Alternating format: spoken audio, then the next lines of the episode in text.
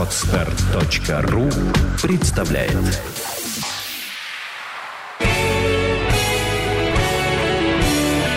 Свадебный джем.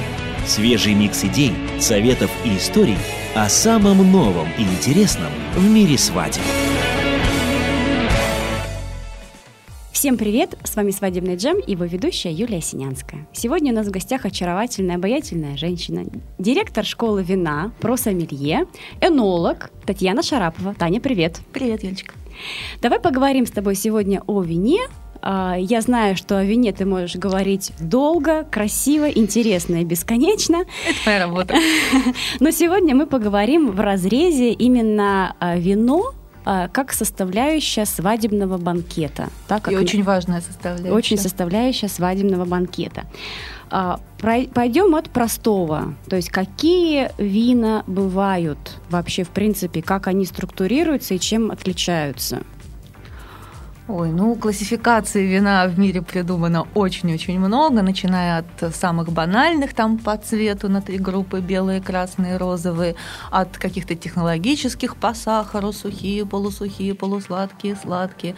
Ну и далее можно продолжать бесконечно. И по сортам винограда, и по спелости винограда в момент сбора, потому что если сбор у нас в холодные, э, полосе земного шара виноград не совсем зрелый, то вино получается очень легким, очень кислотным, аперитивным. Если виноград, наоборот, у нас позднего сбора, то из него можно приготовить роскошные десертные или очень алкогольные, мощные, сухие вина премиальной категории. В общем, факторов, по которым делится винный мир, множество. Но относительно именно стола праздничного наверное, есть вина для торжественных случаев, особенные вина, и уж совсем-совсем отдельная категория вина для свадьбы, потому что свадьба это не просто праздник, это особое эмоциональное состояние, в котором э, вино воспринимается немножечко по-другому. Э, свадьбу не случайно сравнивают физиологи с полетом на самолете, потому что точно так же, как пассажиры авиалиний не могут пить на борту самолета очень кислотное или очень тонинное вино, оно их утомляет, потому что все равно они переживают высоту. Так вот, невеста в момент свадебной церемонии волнуется даже не как пилот самолета, а как космонавт, впервые отправляющийся на орбиту. И поэтому главное правило, вот как утверждают сомелье и Франции, и других стран, вина, подобранные к свадебному столу, должны быть максимально деликатны, мягкие, пластичны. Это очень нежно, очень дружелюбно дружелюбные вина. Вот, ну, таких вин в каждой винодельческой стране насчитывается довольно много. Вот, ну, об этом можно потом более подробно поговорить. Угу. Ну вот смотри, какие вина, да, вот именно по виду вина обязательно должны присутствовать на свадьбе? То есть, ну, наверное, это игристое, угу. да, вино, угу. как обязательная там составляющая угу. начала банкета. Ну, красные и белые — это, соответственно, застольные. Угу. А, вот как правильно, например, выбрать игристое вино и в каком именно объеме оно должно присутствовать на свадебном банкете? Только в начале, либо бы на протяжении всего вечера?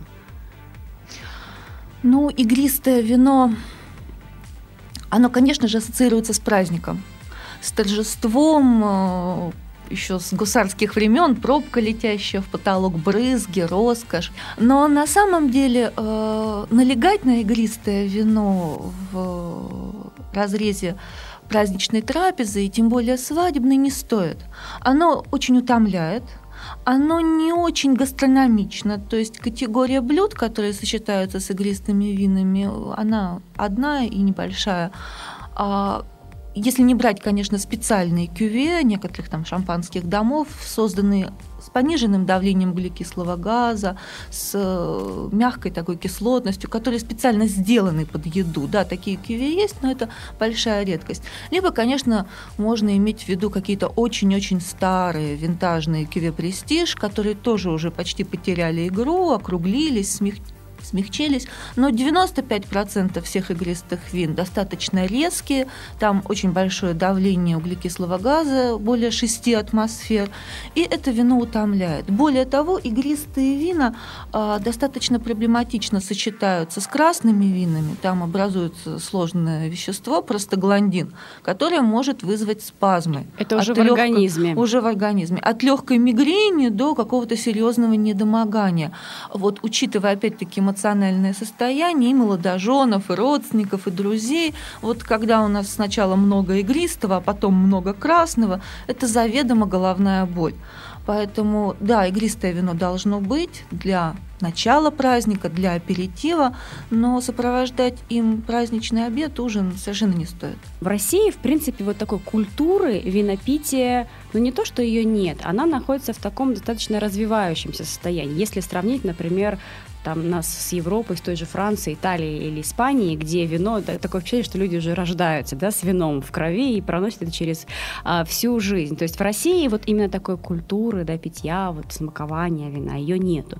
Но тем не менее, когда мы говорим о празднике, о свадьбе, когда мы говорим, что мы серьезно подходим к подготовке свадьбы и к любому из ее аспектов этой подготовки, то, конечно, мы должны понимать, как правильно подавать и как правильно пить вино. Ведь есть же определенные правила, которым, в принципе, несложно следовать.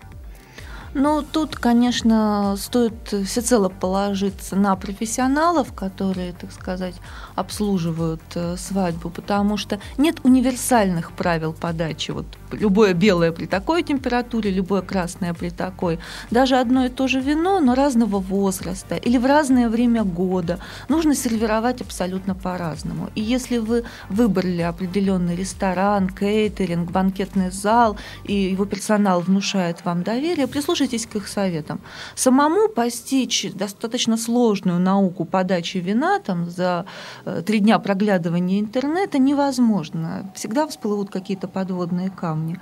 Но относительно общих каких-то рекомендаций, в принципе, э, конечно же, в летнее время белые, розовые вина, игристые вина должны быть охлаждены максимально до температуры там буквально 8-9 градусов, потому что э, теплое розовое, теплое игристое, теплое белое вино это сразу погубленное настроение. Вот. Э, что касается а, возраста предлагаемых вин то же самое для белого, розового.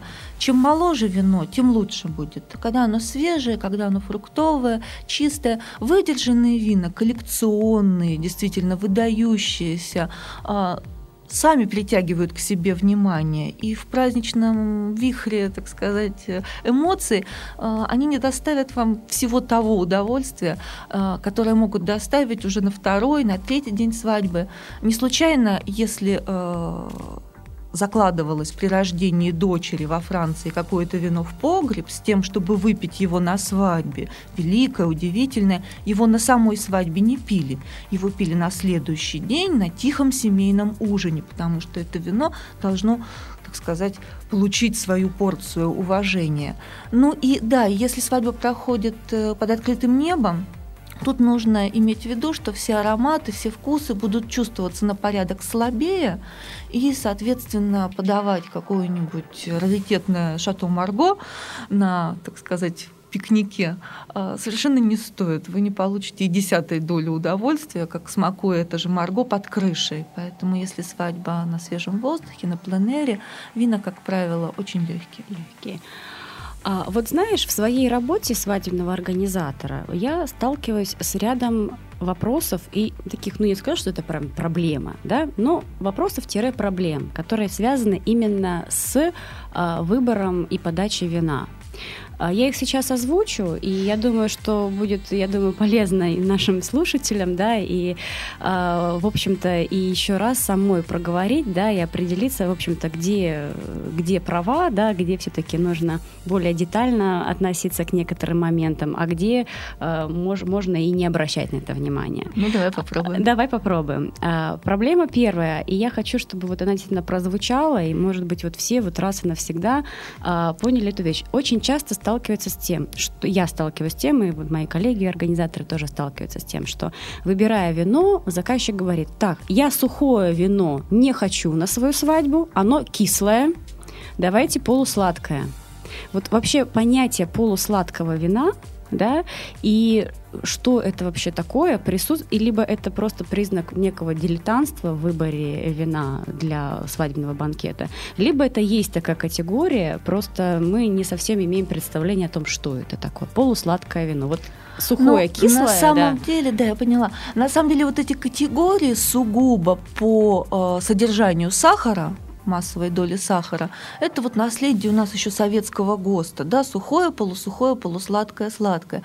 В Европе, определяя, так сказать, кондицию вина, всегда смотрят на баланс кислоты и сладости. Бывают сатерны, которые содержат почти 100 грамм сахара, но э, вино так сделано, ягода сохранила такое большое количество кислот, что оно совершенно не приторно, совершенно не навязчивое, пьется очень легко и чуть ли не цитрусовое в послевкусии. И наоборот, если если кислотность в вине сведена на нет, есть специальные процедуры, даже там 3-4-5 грамм остаточного сахара вы ощутите как некую такую карамельную конфету во рту.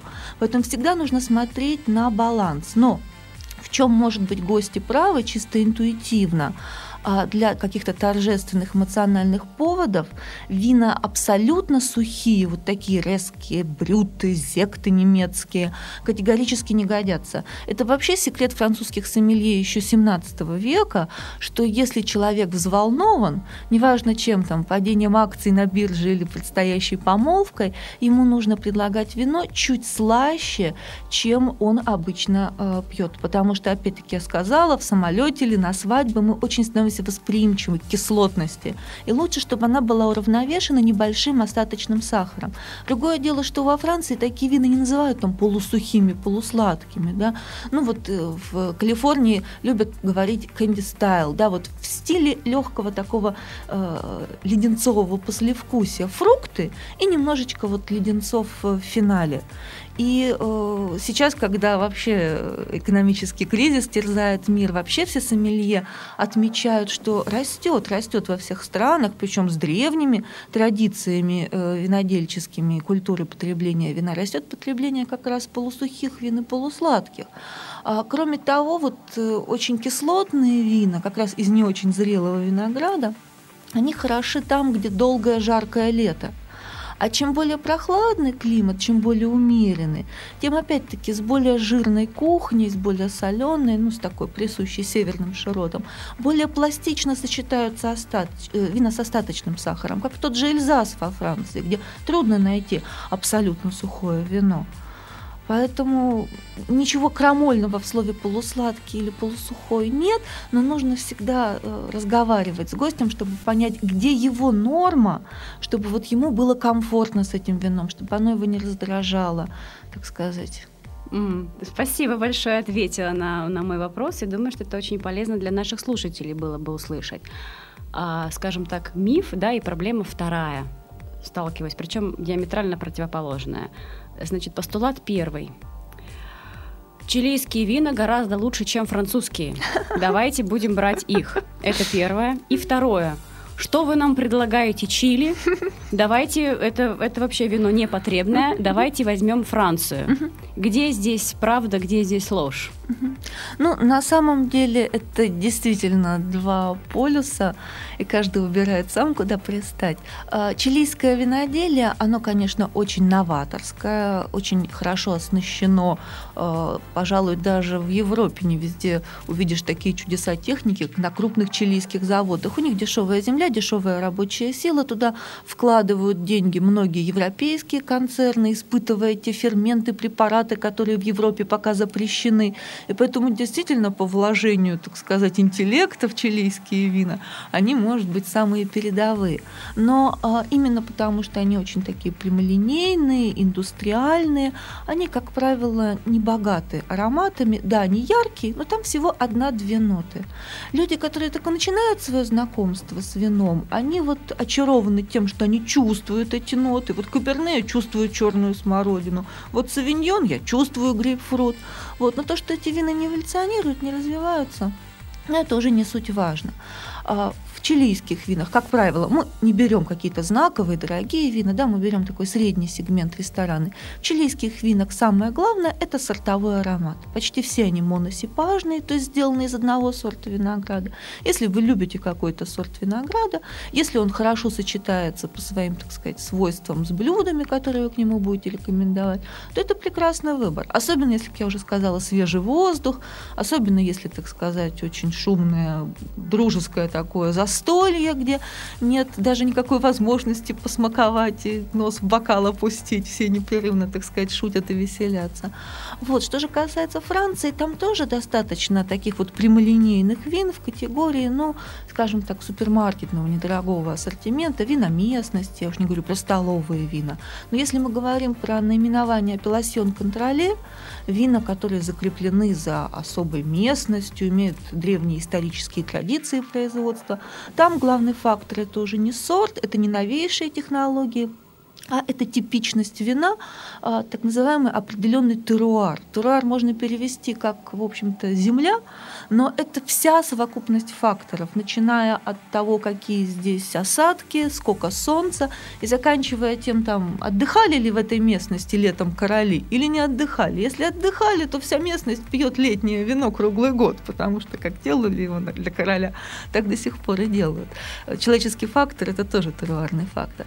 Поэтому э, соответственно, вина, э, где чувствуется теруар, они более глубокие, они развиваются, у них есть так называемый первый нос, второй, послевкусие, ретро-аромат. Вот, они более живые, вот, более одушевленные. И если вы очень трепетно относитесь вот к идеальной гармонии блюда и вина, то полностью, вот, чтобы все векторы вкуса совпадали, с новосветскими прямолинейными винами это невозможно. Это идеальный house wine, запивка, да, что-то вроде пива или сока. А теруарные вина – это уже то, что может довести гурмана до экстаза. Но тут, конечно, тоже э, выше риск ошибки потому что нужно учитывать больше разных нюансов, больше разных ноток, и нужно подходить к делу очень серьезно. Не только блюдо просчитать, но и соус, но и специи, ну и, соответственно, с вином также поступать. Все-все его, так сказать, компоненты прочувствовать на себе. Спасибо большое за такое действительно детальное да, разложение по полочкам противостояния Чили-Франция. Скажи, пожалуйста, но ведь и по цене тоже есть, э, а цена это немаловажный фактор да, при выборе вина. То есть если мы берем э, позиции, ну, условно говоря, одной цены Чили и Франция, то есть это, наверное, все-таки будет разное, разный подход, разное качество. Либо я тут опять немножечко заблуждаюсь. Ну, в целом, безусловно, а, принцип соотношения цены и качества, он универсальный. Но всегда есть десятки исключений. Есть такие теруары во Франции, которые производят вина столетиями, а, если не больше, э, делают их замечательно, но по тем или иным причинам они не поставляли свое вино, там, допустим, в Париж, они не были известны, так сказать, за пределами Франции, и эти теруарные вина э, могут стоить дешевле, чем чилийские гораздо более низкого качества. Только mm-hmm. эти названия будут э, широкому кругу абсолютно неизвестны но это будет очень теруарное вино и как раз очень традиционное. Э, и наоборот, можно найти примеры э, очень перезаряженных в маркетинговом плане чилийских вин, когда очень простенькое вино наливают в дорогую тяжелую бутылку с содержанием свинца почти как в хрустале, украшают стекло гравировками, лепят дорогую вырубную этикетку. Так посмотришь, просто вот шедевр мирового виноделия. Вот, ассоциируется с праздником, дарить хорошо, но внутри все тоже очень простое вино, а цена уже поднимается. И, соответственно, та реклама, которую проводят э, производители чилийских вин, она тоже падает на стоимость этой бутылки. Поэтому исключения могут быть и в ту сторону, и в другую. Угу. Поэтому сейчас такая у нас глобализация повальная пошла, что какой-то вот уже универсальной формулы, как раньше, белая к рыбе, красная к мясу, чилийская дешевая на И вечеринку, хорошая, да, да. а французская на свадьбу. Нет, можно придумать э, очень интересные такие фьюжн-сочетания. Но слушай тебя, у меня один вывод. То есть, выбирая вино, обращайтесь, пожалуйста, к специалисту, и он вам подскажет. Ну, мне кажется, это вообще любых важных сфер нашей жизни касается. А, ну, а вообще реально, скажи, вот э, для пары, которая решила организовать свадьбу, мы сейчас не говорим о, то, о той паре, которая приходит в агентство, потому что уважающее себя агентство, оно обладает некоторыми знаниями, да, и специалисты, работающие в агентстве, обладают знаниями по вину и могут Безусловно. дать изначально консультацию, либо хотя бы направить в то место, где более подробно обо всем расскажут и э, покажут, дадут продегустировать и позволят сделать правильный выбор. Но вот для пары, которая собирается сделать свою свадьбу, трепетно относится к своему свадебному столу и к вину, которое они подают своим гостям, где можно получить консультацию, именно такую не на полгода, да, на курсах вот э, в школе, да, вина, э, где ты преподаешь, а именно там разовую консультацию для того, чтобы выбрать вино к своему свадебному столу. Ну, на самом деле, все преподаватели нашей школы просто в режиме онлайн дают такие консультации, и не только знакомым, но и просто, так сказать, случайным людям, которые обращаются в нашу школу, и подобрать ассортимент под меню, и, соответственно, дать рекомендации по подаче, да, все что угодно, в общем-то. Тут мы Можно, да? перфекционисты, То есть конечно. можно, можно обратиться. Правильно ли я понимаю, что э, школа твоя, она работает на базе ресторана «Палкин»? Да, Невский 47. Невский 47, отлично. А еще одна на самом деле есть э, проблема, с которой вре- время от времени я сталкиваюсь при подготовке к свадебному банкету. Это когда, например, ну либо сама пара, либо родители э, жениха, невесты, либо с двух сторон позиционируют себя как такие знатоки вина, любители вина, и там на свадебный банкет там, в 50 человек они э, выбирают где-то порядка там 4-5 красных вин, 4-5 белых вин, ну, в составе там по одной-две бутылки. Что еще бывает хуже, они говорят, что на этот стол вот это вино, на этот стол вот это вино, а тот стол будет пить вот это вино. Что с моей точки зрения, именно как организатора банкета. Цель которого организовать хорошее мероприятие не только для пары и для Мгм. родителей, а также для всех приглашенных Мгм. гостей, является ну, не- неким таким нонсенсом. Как Мгм. вообще можно ли так делать? Нужно ли так делать? Нет, универсальное правило гласит, что не более двух видов игристого вина и, в общем-то, э, два белых вина, два красных вина, возможно, еще розовое, если, ну, опять-таки, оно нарядно смотрится в бокалах, особенно если это террасы, если это там у воды съемки происходят, то есть оно больше такое вот именно демонстратируемое фотографу, чем выпиваемое, потому что, ну, розе оно легкое и особо, так сказать, сочетать его с э, гастрономией Не, тяжело. не, не гастрономич, не, не универсально Когда- гастрономичное, Когда да? пытаются к каждому блюду придумать отдельное вино или еще разбивают там на мясоедов, не мясоедов, им одно вино, другое, это какофония, потому что все равно э, порядок будет нарушен, когда он такой дробный, сложный. Но когда гости пробуют больше там четырех вин, за ужин. Это опять-таки мигрень. Это все тот же простагландин, который вырабатывается в нашу кровь. И это, соответственно, плохое самочувствие на следующий день. То есть лучше не перестараться, В выбирая идеале вино, вообще да? три вида вина. Одно игристое, одно белое, одно красное. Это идеально, да? Это идеально. Но тогда нужно, опять-таки, хорошо проработать меню. Э, Это белое вино должно быть максимально пластичным, чтобы сочеталось и с первым блюдом, и со вторым. Ну и то же самое про красное. Хорошо. А, вопрос следующий. Как рассчитать количество вина на количество гостей? Есть ли универсальная формула? Ну, это, конечно же, зависит от индивидуальных предпочтений а, и норм. Ну и главным образом того, будут ли потом пить крепкий алкоголь. По той же самой причине, что я уже говорила, если вино а, только начинает трапезу, то не более чем по бокалу на человека. Если потом будут переходить на водку, на коньяк, на, может быть, какие-то другие экзотические крепкие напитки, коктейли, опять-таки, если предусмотрены, это очень проблемно в плане сочетания с большим количеством вина. Бокал игристого, бокал белого или красного, и все. И дальше уже отдавайте предпочтение другим напиткам. Если же э, полностью весь ужин или весь обед сопровождается вином, но обычно это до бутылки на человека. Если это должен быть красивый праздник, если люди очень тренированные, ну, бывает и более. То на самом деле, да. От бокала вина, угу. это в зависимости от того, будут ли другие напитки, да, да. либо до бутылки, угу. если мы пьем только вино. Да. Да? Да. Угу. Угу.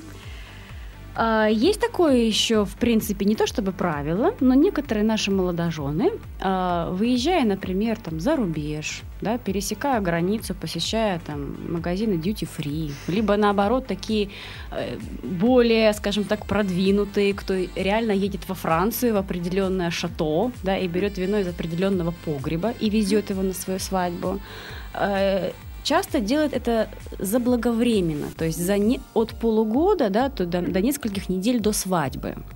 И хотелось бы услышать, э, есть ли требования да, и правила хранения вина, потому что, насколько я знаю, э, качество вина, его вкусовые качества, mm-hmm. да, и то, как оно именно прозвучит на банкете, во многом зависит от того, как вино хранилось. Ну, во-первых, я бы не советовала э, брать вино, тем более для торжественного события, в duty-free. Безусловно, там порой очень привлекательные цены, но э, каждый год бывают какие-то скандалы с выявлением э, подделок. Это действительно зона свободной торговли, и там контроль соответствующих организаций, будь то европейские там чиновники или какие-то другие, он минимален.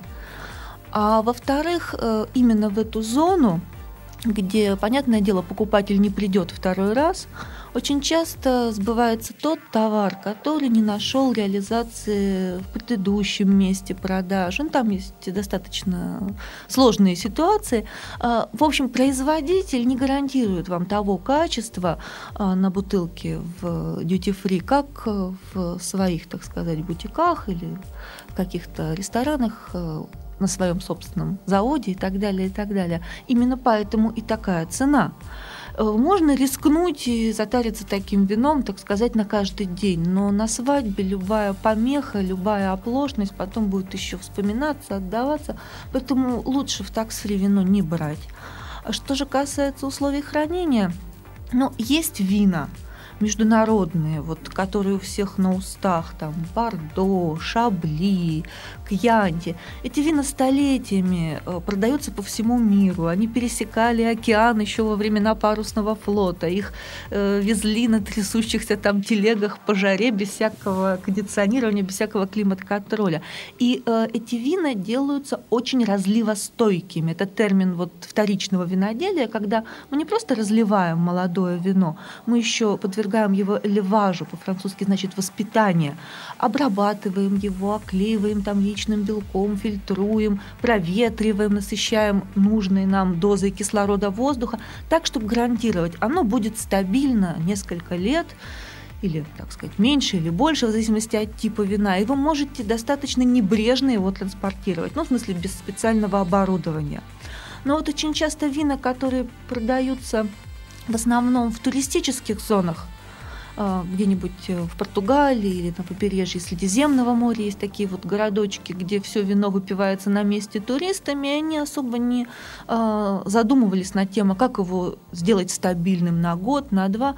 Вот такие вина, которые, в которые вы влюбились, отдыхая в этом местечке, и которые решили привести к себе на свадьбу, они могут вам доставить неприятные сюрпризы, помутнеть, бутылка может взорваться, появиться какой-то посторонний оттенок, именно потому что вино не различается сливостойкое.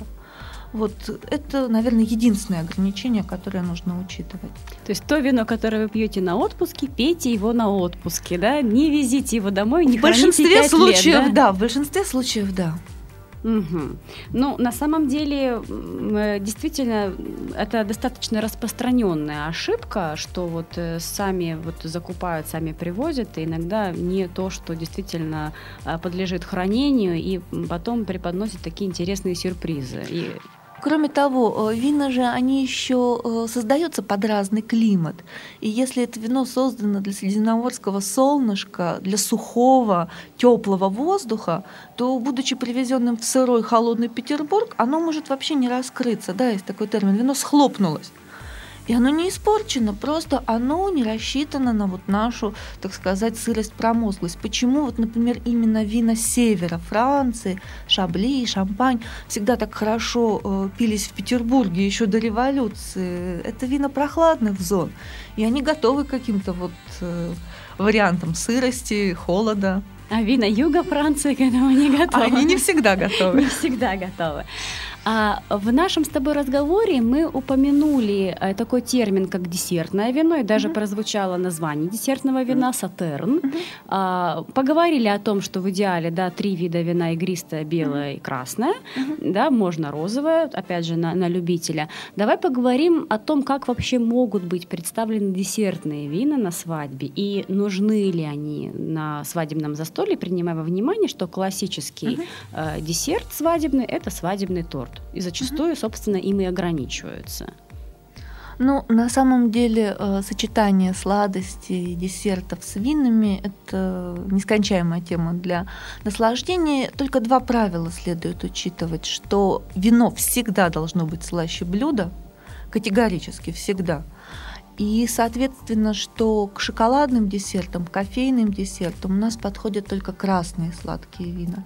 Белые сладкие, там мускатные или из других сортов, они хороши с мороженными, с фруктовыми десертами, с какими-то изделиями там, из песочного теста, но ни в коем случае не к шоколаду. Вот. Э, что же касается конкретного, так сказать, вида десерта, то каждому можно придумать 3, 4, 5 вариантов и получить очень большое удовольствие. Это э, гораздо интереснее, чем э, сопровождать э, тортик просто чаем или дежестивом каким-нибудь крепким, который просто все рецепторы нам притупляет. Но это опять-таки Но нужно доверить профессионалу, да. А такой у меня к тебе вопрос. Э, уже сказали, да, о том, что все-таки традиции винопития в России, они пока еще у нас только на стадии развития, да, но ведь есть масса стран, где традиции более глубокие, и наверняка есть, например, чисто свадебные вина, вина, которые пить на свадьбу хорошая примета, которые вот имеют какую-то свадебную историю. Может быть, ты об этом нам сможешь что-нибудь рассказать? Ну, знаешь, если вот э, залезать совсем в древние времена, там, начиная со средних веков и буквально там до века 18-19, э, молодоженам на свадьбе, в общем-то, вообще не давали пить вина. А, ну, во-первых, потому что они должны были, так сказать, запомнить весь праздник, во-вторых, не должно быть никаких э, помарок в поведении. Но э, существовала другая традиция, очень древняя, вино для брачной ночи. Э, то есть не значит, что молодые, так сказать, были трезвенниками. Просто они наслаждались вином, уже оставшись одни. Более того, в ряде стран там даже существовали правила, какое вино нужно давать молодоженам, чтобы у них родился мальчик, какое, чтобы родилась девочка. Самая знаменитая пара – это вот венгерские вина – вино региона Шомла, более такое мощное, сильное, его называют венгерским бордо, оно давало первенца, оно давало мальчика, если молодые его выпили перед тем, как лечь в постель. А вина региона Вилань, более легкие, более нежные, они гарантировали девочку. И на самом деле, поскольку венгерские вина вместе с самой Венгрией вошли в состав Австрийской империи, даже Габсбурги, австрийские императоры, переняли этот обычай и пили шомла перед брачной ночью первое, чтобы родить наследника престола. Это зафиксированный во многих летописях факт, 300 лет в это свято верили. Срабатывало? Ну, если верить, то все получится. А, у славян, э, особенно вот балканских народов, тоже обязательно брачная ночь сопровождалась э, красным, как правило, вином, как символом плодородия, чтобы, так сказать, невеста порадовала вскоре первенцем, вот она должна была испить красного вина. И, кстати, новорожденных младенцев тоже э, в те времена крестили вином давали пригубить, э, обмывали. Ну, во-первых, э, с древних времен заметили дезинфицирующие свойства вина, когда они умели обеззараживать питьевую воду, вино слегка разбавленное водой для детей, пожалуй, даже обеспечивало большую защиту, чем полное отсутствие его. Но конкретно вот какого-то одного универсального свадебного вина, вина для молодоженов нет. Но вот в каждой деревеньке, в каждой стране есть какая-то своя традиция, и очень интересно позаимствовать какую-то одну конкретную из них. Общаясь с тобой, э, я вот очередной раз почувствовала, насколько ты а, погружаешь, да, и уводишь за собой вот этот совершенно интересный, необъятный, удивительный мир вина. Но, к сожалению, время нашей беседы, оно имеет э, некоторые ограничения, своевременные рамки, и она подходит э, к концу. Я задала тебе все вопросы, ответы на которые я хотела услышать, и думаю, что они были полезны очень для наших слушателей. Но такой традиционный вопрос, возможно, ты что-то хотела рассказать, либо добавить, а я этот вопрос не задала. Да я как-то вот и не готовилась к чему-то конкретному, мне кажется, мы очень мило побеседовали. То есть вот, в общем-то, в рамках вот именно свадебного вина, да, свадебного банкета мы с тобой тему раскрыли. Ну, какие-то общие места, да. А так, конечно, каждая пара — это свой индивидуальный мир, и вино для них тоже нужно подбирать индивидуально, глядя в глаза, задавая вопросы, потому что, ну, вино — это очень сакральный напиток, оно действительно тоже носитель информации, и то, что хорошо для одной пары, совершенно может не понравиться другой. То есть всегда нужно довериться специалисту это уже раз пятый повторяю, но это действительно гарантия от ошибок. Здорово, а, классно. Спасибо тебе большое за наш увлекательный э, диалог. Я напоминаю нашим слушателям, что если есть вопросы к Татьяне, можно задать через наш твиттер на сайте art-gem.ru и, в принципе, при желании можно найти Татьяну и прийти на, на личную встречу, познакомиться, и, возможно, э, это станет хорошим началом знакомства с этим удивительным миром, миром вина. Спасибо тебе большое, Танечка. Очень рада была тебя видеть. Взаимно, Юлечка. Мне тоже очень понравилось. Спасибо. Спасибо. Пока. Сделано на podster.ru Скачать другие выпуски подкаста вы можете на podster.ru